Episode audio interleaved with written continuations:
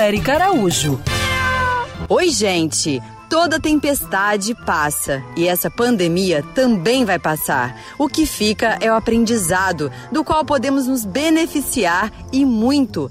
Você aí, imaginava sua força, que de fato a sua atitude agora faz toda a diferença para a vida no planeta? É, o coronavírus mostrou que estamos todos conectados. Mas antes de muitas tragédias, a voz que nos alerta do perigo que se aproxima é da ciência, dos pesquisadores.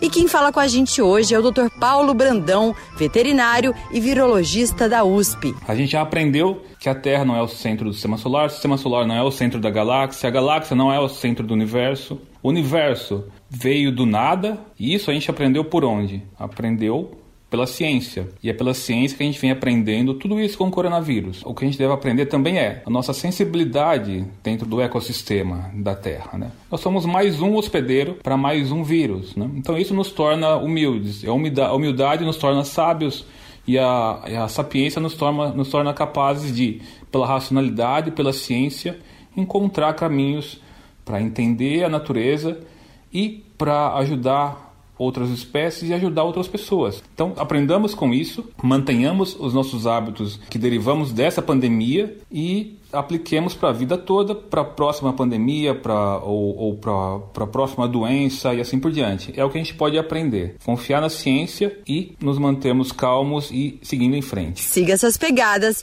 Eu sou Érica Araújo e para saber mais sobre esse assunto, me segue lá no YouTube e Instagram, Érica Bichos.